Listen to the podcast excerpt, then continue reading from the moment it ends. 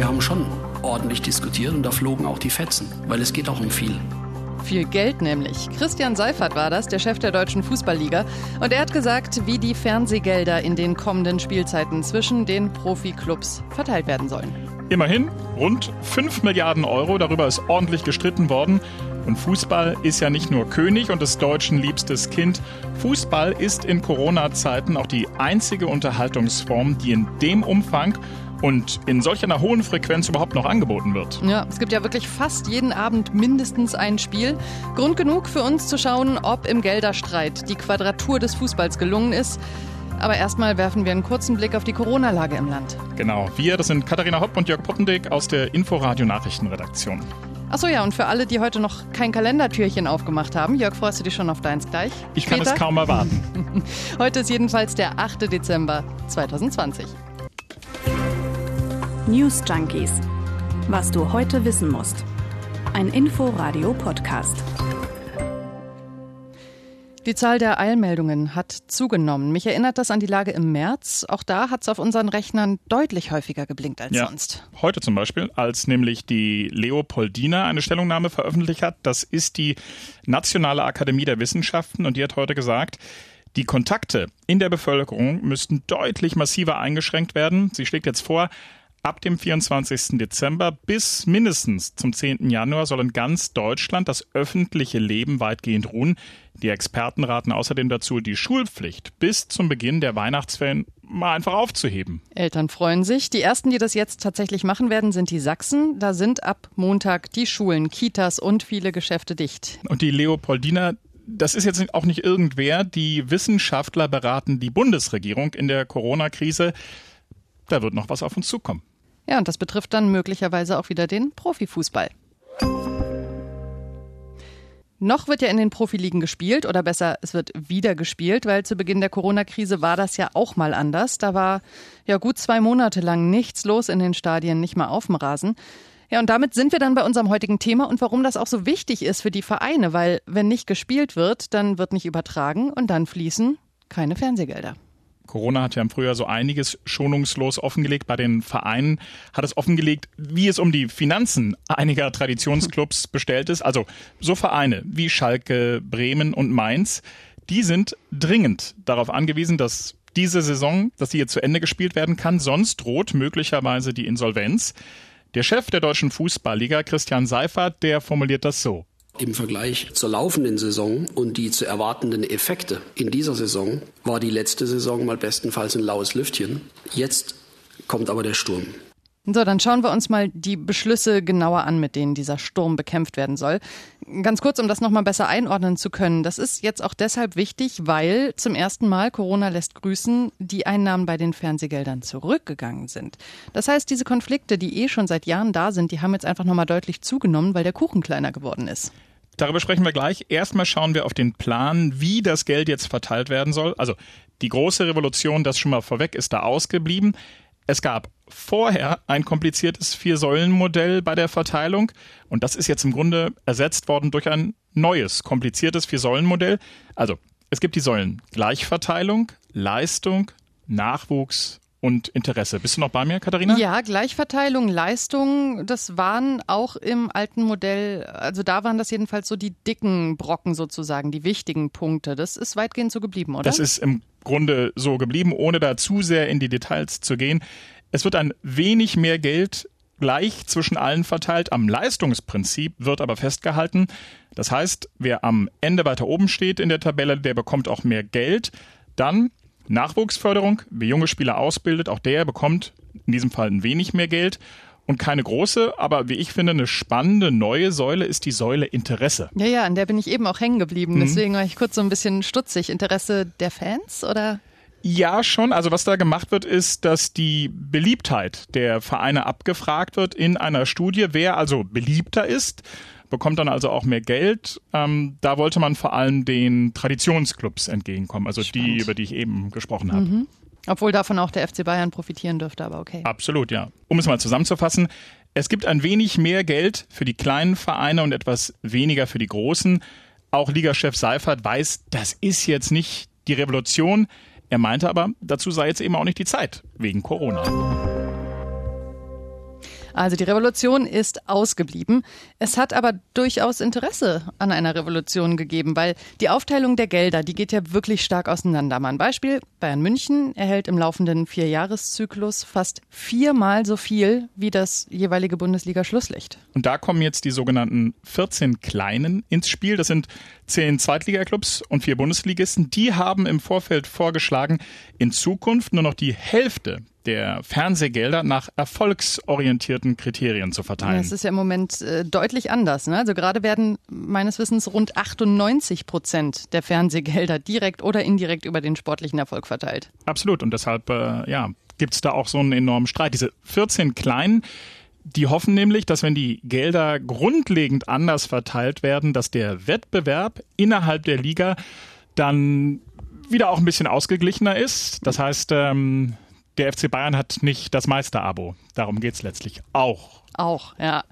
Es gibt ja, es ist ja immer wieder ganz witzig, wer in der Politik so Fan von, von welchem Fußballverein auch ist. Ne? Und einer der lauteren Fußballfans ist äh, der grünen Politiker Cem Özdemir.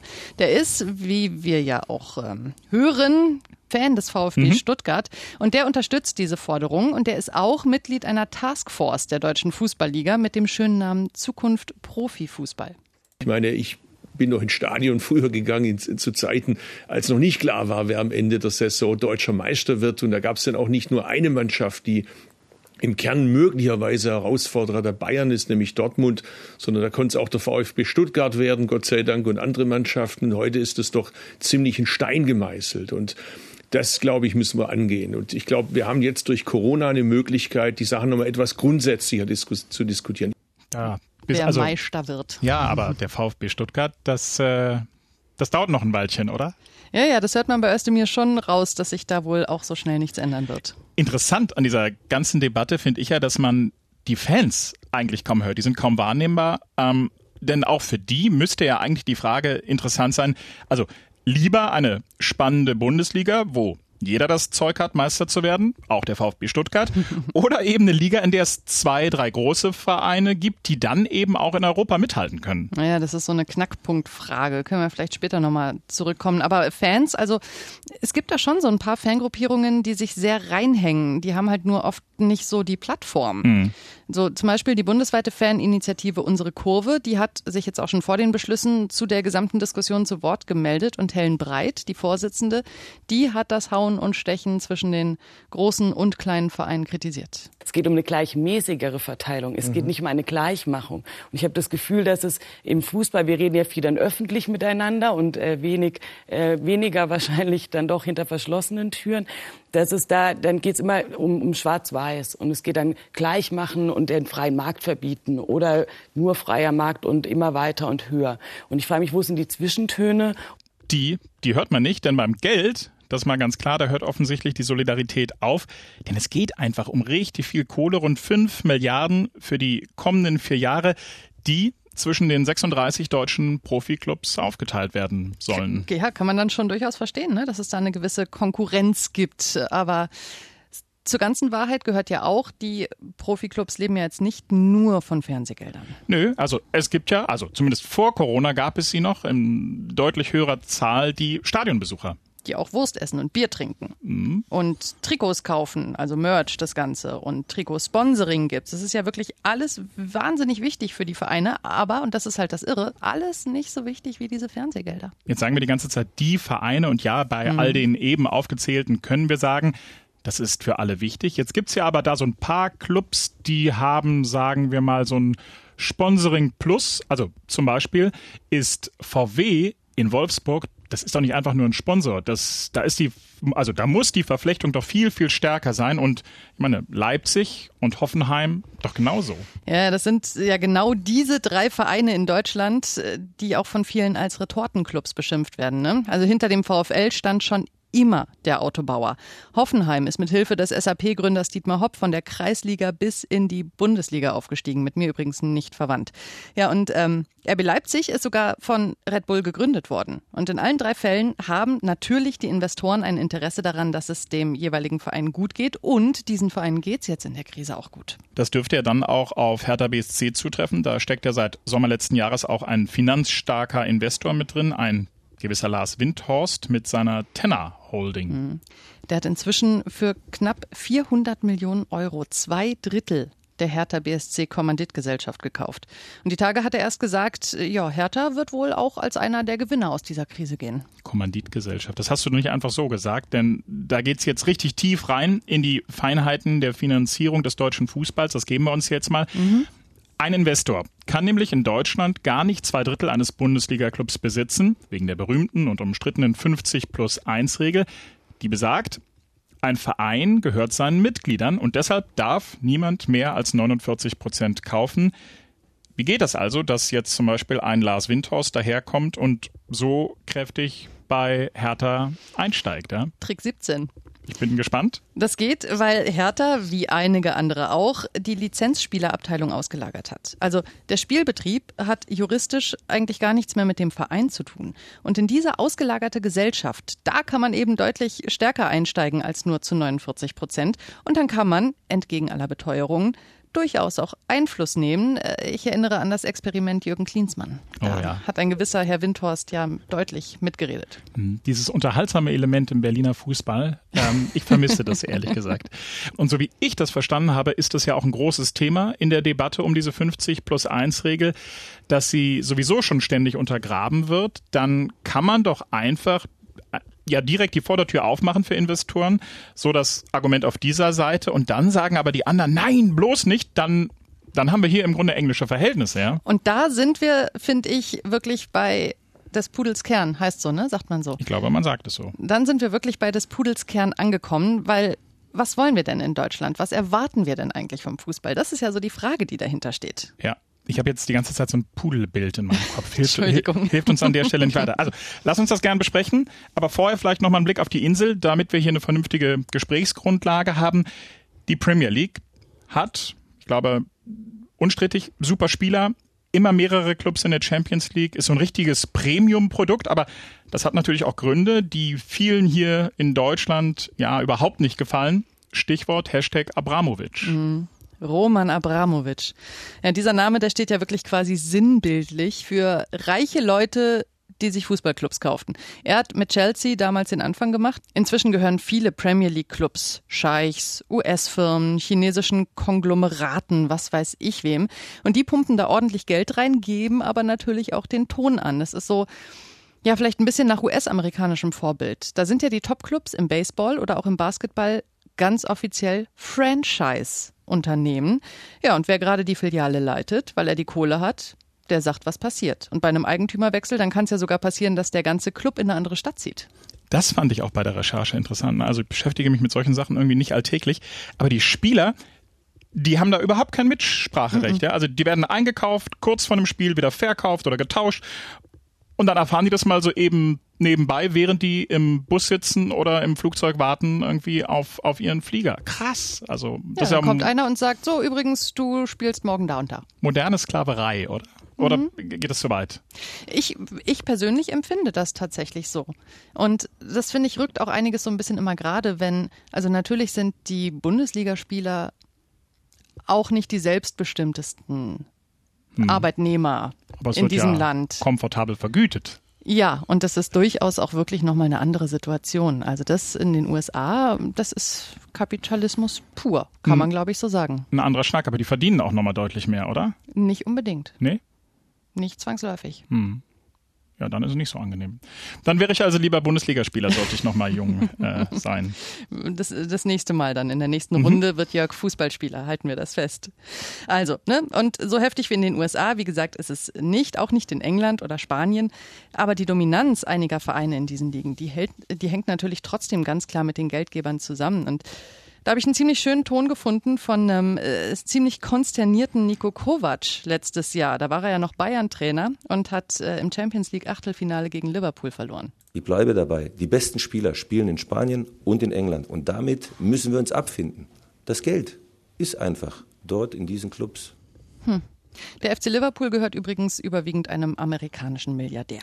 Ja, jetzt kann man ja sagen, ist doch okay, dann lass doch bei, sagen wir, Borussia Dortmund irgendwelche Scheichs einsteigen, dann gewinnen die auch mal wieder die Champions League und der Bundesliga ist halt spannend, wer hinter dem BVB und den Bayern die Plätze drei bis sechs belegt. Ja, und wer absteigt natürlich. Ja, so argumentieren ja auch einige, auch wenn sie es jetzt vielleicht nicht ganz so offen sagen und vielleicht nicht ganz so schwarz-gelb wie du oder ich das mhm. sagen würden. Aber im Prinzip ist natürlich die Argumentation, äh, die Premier League ist die beste der Welt, die beste Liga der Welt, die erzielt die besten Fernsehdeals, die macht am meisten Kohle im Ausland und das wollen wir auch, beziehungsweise das müssen wir auch, wenn wir international mithalten wollen.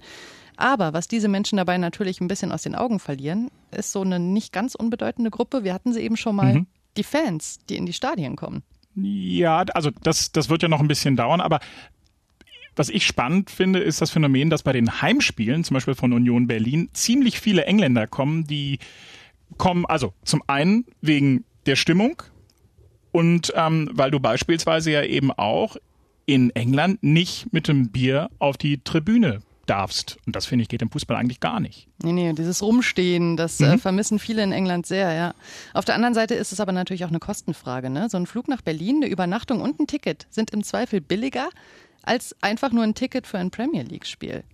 Irre, ne? Das ist eine, ja, krass. Also kann man, kann man sich aus unserer Perspektive kaum vorstellen. Ja. Und ähm, wir haben es vorhin schon mal kurz gesagt, in Deutschland gibt es diverse Fanvereinigungen, die dafür kämpfen, dass wir hier nur ja eben nicht diese englischen Verhältnisse bekommen. Und äh, zu einer der größeren gehört Manuel Gaber und der hat es, finde ich, auch ganz schön auf den Punkt gebracht. Die Frage ist ja tatsächlich, haben wir Profifußball in Deutschland, weil wir sehen, dass er ein gesellschaftliches Vorbild ist, dass er der Gesellschaft auch was zurückgeben will, oder haben wir ihn nur noch als reinen Wirtschaftszweig und das wollen wir als Fans verhindern? Vielleicht sind wir in Deutschland doch einfach hoffnungslose Romantiker. Hm. Normalerweise hätte ich ja gesagt, nee, ich bin kein Romantiker, aber in dem Fall vielleicht. Das ist der 8. Dezember. Apropos Romantik. Lass oh. uns gemeinsam unser Türchen öffnen.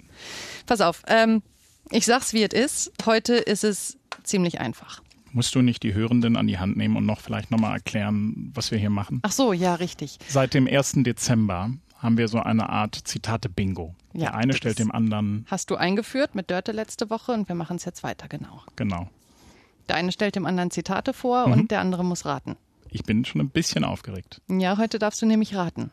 Mhm. Also, pass auf, ursprünglich sind die Zitate auf Englisch, ähm, aber wir machen es jetzt mal auf Deutsch in der mhm. Übersetzung. Mhm. Ist ja immer nicht, oft nicht ganz so schön, aber ist egal. Üblicherweise steht hinter jedem Idiot eine großartige Frau. Darf ich, darf ich mich so vortasten? Was, okay. was ein Politiker? Nein.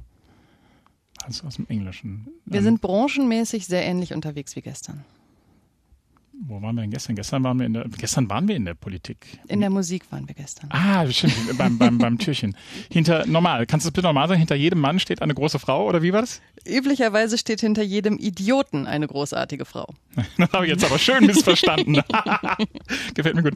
Äh, ich muss passen. Ähm, Pass auf, dann mache ich noch eins und dann wird es definitiv Klick machen. Hoffentlich. Leben ist das, was dir passiert, während du dabei bist, andere Pläne zu schmieden. Oh, scheiße. Äh, also, pardon, das darf man ja nicht sagen. Ähm, Life is what happens while you're busy making other plans. Ah, nee, du, ich bräuchte so einen Zungenschaber. Ähm, ich komme nicht drauf. Give peace a chance. Äh, John Lennon? Ja. Ah. Und warum sage ich dir? Ich hätte schwören können, dass du es auf dem Schirm hast. Weil warum sage ich dir das heute? Weil heute sein 40. Todestag ist. Ich habe es vorher noch gesehen und dachte mir, das ist so offensichtlich, das wirst du nicht machen. Doch, haha. Äh, dann, ah, dann hätte ich reingeguckt, weil, ja. Aber gut. Ja, heute vor 40 Jahren wurde John Lennon in New York auf offener Straße erschossen und sein Mörder sitzt heute auch immer noch im Gefängnis. Hat einmal einen Begnadigungsantrag gestellt, aber der wurde abgelehnt. Hätte ich nicht gewusst. Ja. Die Beatles, die gab es zu dem Zeitpunkt schon nicht mehr. Lennon war solo unterwegs, beziehungsweise mit seiner Frau Yoko Ono. Aber natürlich ist er vor allem als Beatle in Erinnerung. Es war jetzt deutlich vor meiner und auch deiner Zeit. Ja. Trotzdem irgendeinen Bezug zu den Beatles? Es gibt eine ganz süße Kinderserie, die nennt sich die Beatbugs. Da geht es immer darum, dass ein Beatles-Song genommen wird und daraus quasi eine Folge gemacht wird. Und das ist ganz unterhaltsam, weil sich das meine Tochter immer ganz gerne anguckt. Die verbindet aber, wenn sie jetzt irgendwo einen Beatles-Song hört, dann sagt die nicht die Beatles, sondern die Beatbugs. Auch schön. Ist so eine süße Kindergeschichte. So wird halt Geschichte umgedeutet. Absolut. Äh, gucken wir mal, was wir morgen umdeuten. Wir freuen uns übrigens auch über Feedback. newsjunkies.inforadio.de. Und ihr dürft uns natürlich, falls ihr das noch nicht getan habt, sehr, sehr gerne bitte abonnieren auf allen Plattformen, auf denen es Podcasts gibt. Kommentar dalassen, ein paar Sternchen dalassen, Likes dalassen, was man so alles dalassen kann. Genau, ich gehe jetzt mal in die Recherche im Hinblick auf das morgige Zitat. Wünsche dir einen schönen Abend und euch auch. Bis morgen. Tschö. Tschüss. News Junkies. Was du heute wissen musst.